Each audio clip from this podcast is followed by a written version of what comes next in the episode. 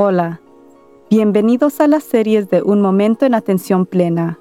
Estamos muy agradecidos que nos hayan acompañado. Mientras la mayoría de nosotros nos sentimos que estamos haciendo un buen trabajo nada más sobreviviendo estos días, queremos prosperar. Queremos ayudarle a poder aprovechar su potencia total y esto empieza con una fundación en atención plena. La atención plena mejora su bienestar mental, emocional y física. La clave de poder estar más presente en la atención plena es simplemente practicar. Esperemos que este podcast le proporcionará el conocimiento, la inspiración y motivación. Usted puede vivir una vida mejor y nosotros le ayudaremos por el camino. Entonces, vamos a empezar. Momento inconsciente. Los investigadores de estudios en Dartmouth crearon un sistema de detección móvil que consiste de pulseras que detectan la aptitud física y una aplicación personalizada, la cual puede medir el rendimiento de los empleados con casi el 80% de certeza. El sistema monitorea las señales físicas y emocionales que los empleados producen durante el día y usa esos datos para crear un perfil sobre el rendimiento de los empleados diseñado a eliminar prejuicios en las evaluaciones. Sus intenciones eran de empoderar a los empleados para dejarles saber si acaso estaban siendo influidos por niveles de estrés o sueño o otros factores que quizás no son inmediatamente obvio para ellos. Los estudios demuestran que las personas conscientes, que muchas de las veces son más orientadas a los detalles y a la disciplina, tienen la tendencia de ser más productivos, pero no es claro cuáles hábitos hacen a una persona más consciente de primero. Entonces el equipo de investigadores tomaron el aparato de vestir a un nivel nuevo. Ellos indicaron que las versiones del sistema en el futuro pudieran ser adaptadas a trabajos individuales y proveerles a los trabajadores información significativa sobre cambios en su bienestar mental durante reuniones o sugerencias para reducir el estrés cada semana. Mientras mantuvieron todos los datos personales que colectaron privado, muchas corporaciones ya están viendo a esta tecnología como una nueva manera de evaluar, compensar y promover a empleados basado en sus emociones internas en vez del trabajo actual. Mientras que las compañías ya tienen el derecho de sacar nuestra sangre y analizarla, y no hay absolutamente ninguna ley o regulación que prohíbe a compañías de leer nuestras mentes o emociones, tan ciencia ficción que se oiga, es una posibilidad real. Ahora, no sé si usted, pero yo sé que yo no quiero que nadie me esté leyendo mi mente o evaluando mi rendimiento basado en mis niveles de estrés o qué también dormí la noche anterior. Estudios y desarrollos están en curso en gran parte de la industria de salud y enseñan promesa para últimamente detectar problemas de salud físicas y mentales que pueden ser abordadas antes que los síntomas sean problemáticas. Pero entregar nuestro estado interior de ser a nuestros empleadores es un acto sin sentido que va más allá de violar nuestra privacidad. Es otro caso de que solo porque podemos hacer algo no significa que debemos de hacerlo. Hablando de cosas de vestir, sea un reloj de Apple o un Fitbit o cualquier otra marca de aparatos de seguimiento, muchas personas ahora usan tecnología de portar empezó como una buena herramienta para ayudarnos a simplemente monitorear cuántos pasos tomábamos para tomar un papel más activo en mejorar nuestra conciencia sobre nuestra salud física. Pero con una rapidez mariante, los aparatos de seguimiento de portar están convirtiéndose más sofisticados y pueden monitorear nuestro pulso, ritmo cardíaco, movimiento ocular rápido durante dormimos, niveles de azúcar de la sangre y mucho más son herramientas buenas para nosotros usar para mejorar nuestra salud, excepto quizás nuestra salud mental. Yo porto mi Fitbit y amo cuando zumba en mi muñeca cada hora para recordarme que me mueva. Mientras encuentro mi trabajo muy gratificante, mucho de él es muy sedentario, que definitivamente es reflejado en el tamaño de mi cintura. La conveniencia de tener un suave recordatorio con una pulsera que zumba es un mayor mejoramiento de en vez tener 10 alarmas en mi teléfono para que me pare y me mueva durante mi día de trabajo. En el principio de nuestra relación interpersonal, éramos inseparables y mantenía mi Fitbit cerca de mi pie las 24 horas del día, monitoreando mi actividad mientras estaba despierta y la calidad de mi sueño era mi pareja en ponerme de mejor forma. Pero primero empecé a notar una rara forma de pensar hace unos meses en la relación cuando un día yo noté que no había cargado el aparato. Entonces no podía usarlo. Uno de los pensamientos que vino a mi mente era más o menos en línea de, ahora no voy a recibir crédito por mis pasos. ¿Y qué eso no suena ridículo? ¿Por qué necesito crédito para caminar? Después mi nieta agarró su brazalete y compartió. Si estás corto en tus pasos, Nana, simplemente puedes mover tu brazo. Después reconocí de que después de días largos de talleres o retiros, cuando trataba de salir de mi carro cuando llegaba a mi casa, mis pies y mis caderas me estaban matando. En esos días siempre recibía un mensaje de mi compañero diciéndome qué tan sobretriunfadora era yo. Esos días dolorosos eran de cuando había dado 18 mil pasos al día con actividad cada hora. Eso es comparable a los 21 mil pasos que me toma para caminar en Disneylandia y la aventura de California. Y eso no es sostenible para mí en mis bases regular en la forma que estoy hoy.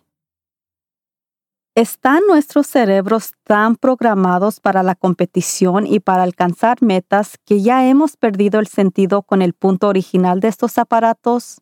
Son herramientas para ayudarnos, pero otra vez estamos permitiendo que estén en control. Y la preocupación por una perspectiva psicológica es que no estamos notando qué tan mal nos hacen sentir de nosotros mismos. Estudios están siendo conducidos para medir el bienestar mental experimentado por esas personas que portan los aparatos de seguimiento. No hay duda de que el elogio y los mensajes de motivación hacen sentir a personas bien, pero ¿qué tal esas personas que no pueden alcanzar las expectativas de sus compañeros? ¿Solo caminó 90 mil pasos hoy? Falló. La meta era de 10 mil. ¿Solo fue activo por 5 horas en su día? Pero la meta era de ser activo 8 horas el día. ¡Qué perdedor! ¿Solo 6 horas de sueño no interrumpido? ¡Qué vergüenza de reducir la productividad de hoy! y como en mi experiencia físicamente se esfuerza al punto de dolor y sufrimiento, y bravo para usted, el sobre triunfador. Si ha hecho dieta, ya está familiarizado con el juzgamiento de la báscula. Quizás se queda hambriento por muchos días y después se sube a la báscula solo para que le digan que no ha perdido nada, o quizás hasta ha subido una libra. Esto no se siente bien y es igual con la tecnología de los aparatos de seguimiento de portar. Cuando permitimos que seamos humillados por un pedazo de hule o silicón, es tiempo de ver de qué tan conscientes estamos usando la tecnología. Es bueno tener un recordatorio regular para movernos, pero debemos de reprogramar nuestra reacción a los resultados basados en nuestras experiencias. Si estoy escribiendo todo el día en la computadora, no voy a alcanzar cualquier meta que puse en mi Fitbit para los pasos o actividades en ese día. No puedo escribir mientras ando en la bicicleta, ni puedo hacer investigaciones por la computadora mientras estoy caminando. En los días cuando sé que mi actividad va a ser baja, yo simplemente ya no me lo pongo. Interesantemente, esto me hizo sentir incómoda en el principio, Después leí sobre un estudio de 200 mujeres que tenían una relación cercana con sus Fitbits y sobre el 40% de ellas dijeron que se sentían desnudas cuando no portaban las ellas. Hmm. En los muchos, muchos días que no alcanzo mi meta de pasos, ya no me decepciono con mí misma. Si tomo 5,000 pasos en vez de 10, Simplemente puedo reflexionar en mi día y considerar que era un día muy productivo en relación a mi trabajo. No es por desidia o pereza que me previene de hacer suficiente ejercicio. Es simplemente el carácter de mi trabajo que es de escribir, sentarme en juntas o en sesiones con clientes, investigando y facilitando. Ahora, en día de talleres, cuando mi Fitbit me felicita por alcanzar mi meta de pasos a 10 o 11 de la mañana, yo uso esto como un recordatorio de reducir la velocidad. Esos días largos no son una carrera corta, son maratones, y yo estoy usando mi aparato conscientemente para recordarme de que me regule mi ritmo. Las compañías ya han creado aparatos de portar y aplicaciones de teléfono que pueden detectar si se está sintiendo deprimido. Y esto es bueno si ayuda a personas que sufren con depresión. Pero si los aparatos ellos mismos son los que nos están deprimiendo, hay una simple solución. Cambie su relación con el aparato con ser más consciente de sus pensamientos. O quítese el aparato. Yo sí compré una máquina de elíptica para abajo de mi escritorio para poder en que sea mover mis piernas mientras escribo y hago investigaciones por la computadora. Pero el Fitbit no monitorea esa actividad porque mis brazos están todavía fijos. Quizás puedo usar la sugerencia de mi nieta y mover mis brazos. Pero he cambiado el estado de mi relación con el aparato de compañero a mi amigo. Y yo ya no estoy interesada en impresionar a mi Fitbit. El punto es de moverme y me estoy moviendo, en que sea solo una parte de mi cuerpo. Eso es un paso a la dirección correcta y tiene intención el juego de palabras. Estoy saltando de sobremonitorearme que puede fácilmente llegar al juzgamiento propio o la humillación. Yo nunca voy a llegar a 10.000 pasos en una base diaria, y eso está bien. Eso significa que tengo mucho trabajo gratificante, y eso me hace feliz. Pero puedo apreciar conscientemente mis artículos de portar como herramientas efectivas para recordarme de practicar hábitos saludables y dejarlo en eso. Ahora, vamos a enfocarnos en permitir que nuestros pensamientos pasen sin adquirirnos a ellos. Tome una buena respiración profunda y exhala lentamente. Cierre sus ojos y visione a usted mismo sentado en un teatro de cine. Tiene todo el cine para usted solo. Cuando las luces se apagan y el foco brillante se enciende, note que son sus pensamientos que están siendo proyectados en la pantalla. Respirando normalmente, simplemente vea sus pensamientos en la pantalla. Ellos pasan rápido y se cambian a nuevas escenas y después a otra la historia quizás no tiene sentido. Como si alguien revolvió cientos de fragmentos de diferentes películas y los convirtió en una película incoherente.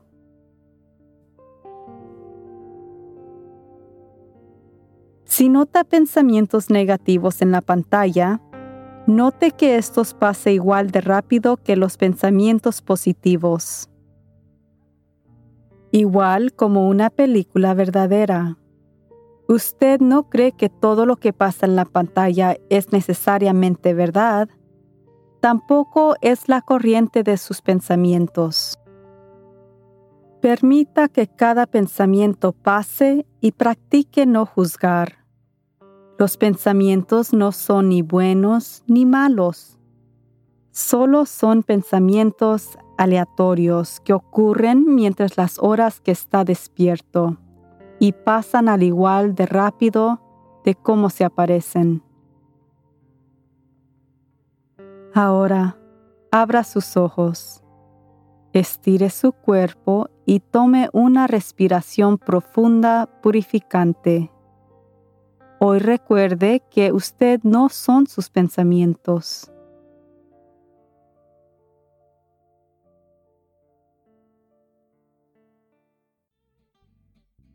La vida nos ofrece muchas oportunidades abundantes para simplemente sobrevivirla. Nuestra intención es de apoyarlos en florecer a través de una vida con propósito y sentido. Hasta la próxima. Recuerde de estar presente en atención plena. Suscríbete en inglés o español a la serie Un Momento en Atención Plena en iTunes. Síguenos en Work to Live Productions. Por favor, déjenos una calificación para saber si este podcast es útil para usted.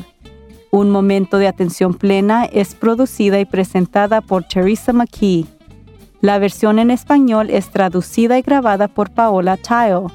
La música al comienzo es Retreat de Jason Farnham. La música al final es Morning Straw de Josh Kirsch Media Right Productions y la música para la meditación es Little Drunk por Puddle of Infinity.